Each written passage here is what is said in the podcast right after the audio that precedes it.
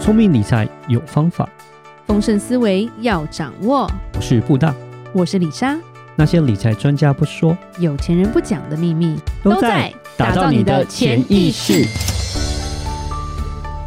打造你的潜意识，告诉你理财专家不说那些事。大家好，我是主持人布大。我是布大人生与职场的好搭档李莎。布大，你知道台湾二零二五年有一个世界第一会拿到吗？什么样的世界第一啊？叫做世界第一老。我真假的世界第一老这么惨，对，这是什么感觉？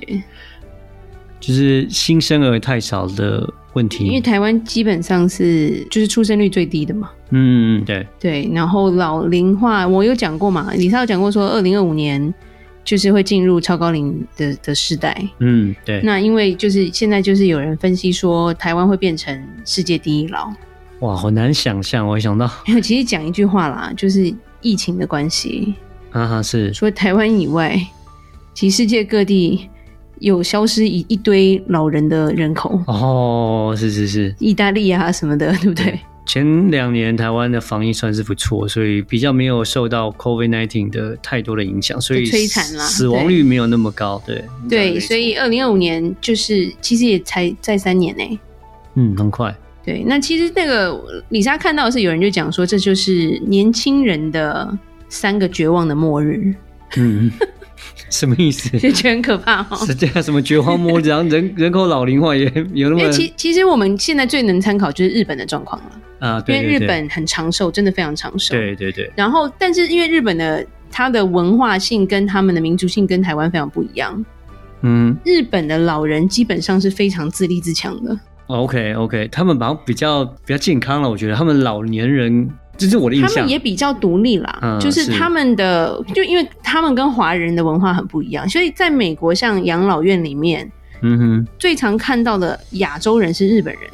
嗯，他们自己会去住哦嗯然后就自己会过自己的生活，譬如说嗯有教折纸的老师啊，教折纸老师八十九岁，教插花的老师九十三岁，嗯就是他们有他们的日子在过。他们可能因为我觉得日本本身也不是一个小地方，嗯那子，女出外去工作或者是就不回来的几率也比较高吧。嗯哼，那基本上他们就过自己的。是那即将打败年轻时代，我觉得 听完大家可能会绝望，怎么办？ 对，那不要要，还是要有希望。我们只是现在要让让你知道说，我们要知道要怎么去预防它了。好好，对你赶快讲一下到底要怎么其办。实他他就讲说有三个末日，第一个末日就是老人照顾老老人。高血压照顾中风、糖尿病照顾洗肾，这 太可怜了吧，好辛苦其实啊。现在的台湾就是这样。嗯，因为你常看到，像李莎去医院，就会看到说，可能儿女已经是五六十岁了，但她推着八九十岁的爸爸妈妈，会牵着他去看医生。嗯，那五六十岁其实慢性病已经有了，对，所以真的是高血压照顾中风有可能啊。嗯，对，啊这是然后真的老人照顾老老人啊，所以你不要随便叫人家老人，啊因为我们都会活蛮老的。嗯，对，老老老人，对是是，对。那可是很可怕的就是，如果没有年轻人的地方，就没有照顾的人力啦。只能请外 劳，。啊但这也不是长久之计啊 对对对对对因为国外也有需求嘛。同意。对，那就像说李莎也曾经讲过，外劳现在也在抢啊，嗯，世界各国在抢啊，那是你能不能开出更好的价钱？对对对，对，那其实也不要觉得说哦，我有付税啊，然后有老人年金啊，或者是长照二点零运作起来，我就不怕了。没有人力的未来就是没有人力嘛。嗯，我今天有钱，我请不到人，对，除非啦，真的科技进步到是机器人可以照顾人类了。嗯，那是那基本上人类要灭亡了嘛， 机器人要占据地球。也也也不不至于这样啦， 对啦，只是说离那样的世界，可能我相信可能还有很长一段时间了，还没有那么对，快可是老龄化是很快就要到的。对，才超高龄三化，就是你要将近二零二二二年了嘛，三年之后就可能就会碰到这样的一个状况。对，那其实国家也不可能就是有办法长情聘请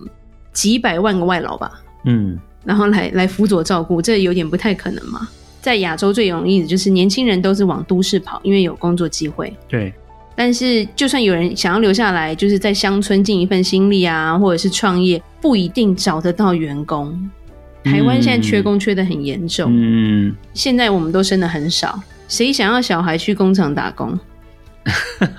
是啊，真的就是，其实中国也类似有一也有像这样的状况，就是每一个每一个都吃饱嘛，因为生的少。中国城乡差距是更大啦，嗯对，没所以他错们有强制让他们不进大城市的办法嘛，嗯，他就要你留在原地发展。对，对，那因为他们人真的还算是多了，嗯，所以在人力上面可能不会到那么的严重。对，但以台湾来说，真的大家都只生一个、两个，到底谁会让小孩去去工地打工？嗯李莎认识几个就是在装潢的设计师，他就有讲，大概再过几年，台湾就没有水泥工了，真的找不到了。嗯，老师傅退休之后就没有下面的人，没有人要接，因为太辛苦。对啊，那新一代的年轻人也不愿意接这么辛苦活啦。虽然说对这些辛苦活其实有一些薪水也给的不错，但是真的是太劳累，年轻人也不愿意做这样的一个事情。对，，所以很多餐饮业业主也有讲啊，他们薪水其实都开的蛮高的了，但没有人要来上班啊。嗯，对，就是没人来应征，尤其是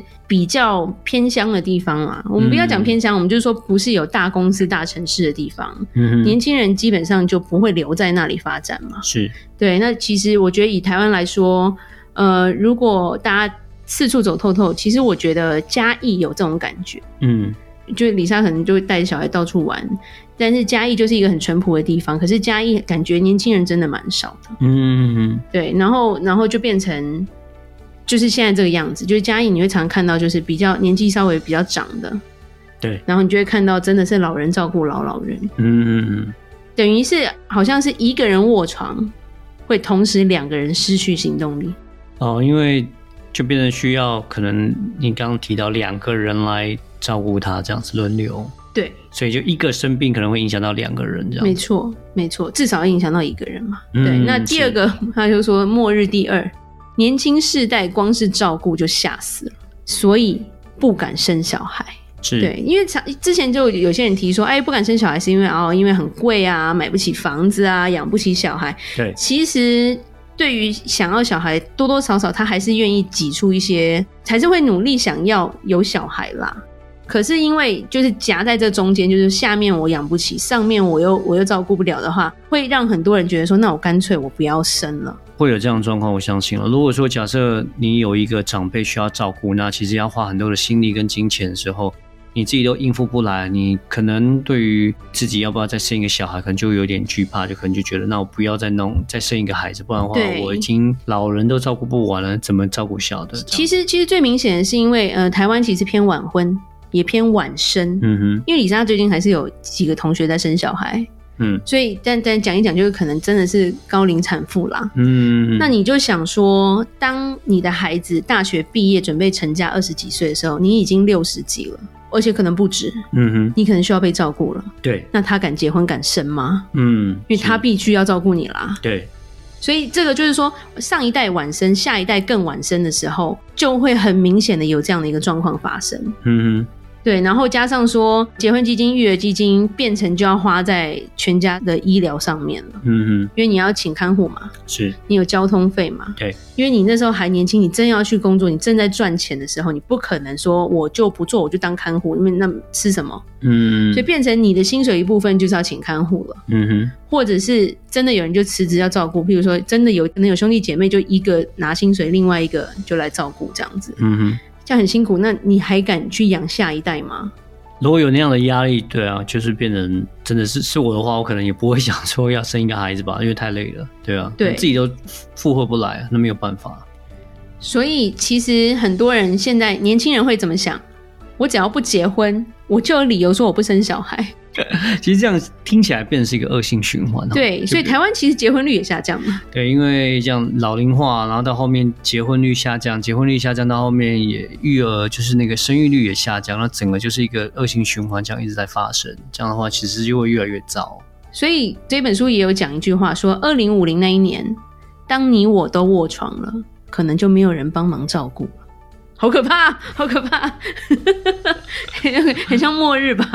嗯，是，是，对。那第三个末日是年轻世代会被强迫辞职返家照顾家人。 ，OK，因为呃，我觉得华人文化啦，就是养儿防老的概念，其实还是蛮根深蒂固的。华人这种大部分，尤其是这种长照的服务，其实如果假设家里比较宽裕一点、比较好的家庭，其实大部分都是自己做，比较不会是外面的人来帮你做。对，就是说就会做在自己家里啊，自己在弄这样。其实之前就有人也是讲，就是说有人分析说，其实亚洲的父母常常习惯情绪勒索了，就是嗯，呃，李莎也碰过，就是有有朋友的父母虽然把孩子丢到美国念书，但是可能到他毕业之后讲了一句话啊，你就是独生子、独生女嘛，嗯，我今天怎么样了，你就会背上不孝的罪名，所以你得回来。就孩子从小就丢在美国生活，就他逼他回台湾，那时候真的是还蛮辛苦的我觉得还这是 case by case 啦。那但是只是说， ，case by case。但是就是说，有时候就是那种那句话会让孩子没有办法放得下啊、嗯因为譬如说，有些家长辈，我们在美国的朋友就会有些长辈也因为这样回台湾，因为譬如说去看小孩很开心，然后当然我们心中都会知道说他们在渐渐变老，对不对？然后可能见面机会越来越少，但是从老人家的嘴巴讲出来说哦，见一次就少一次的时候，我觉得做儿女真的不知道怎么办欸呢、是啊是啊。那但是我觉得还是啊，那是 case by case 啦。对，那只是说没错，以以我讲的这个数量来统计的话，应该就是老人家来说的话。以华人来讲，都还是大部分都是由自己的儿女照顾比较多啦，比较不会说像是欧美这一种，就是直接去长照中心，然后或者去什么养老院，然后去外面就直接让人家照顾。大部分都还是会住一起，这是一个比较就是华人传统一个一个文化的传统嘛。对是是是，那另外就是说，其实这几年很明显，就是连学校，我觉得连学校打扫的人力都不够了。对，在学校里面的人力也都不够了，加上说台湾的人口真的应该就只停留在两千三百万了吧，嗯，可能还会再逆成长 一下。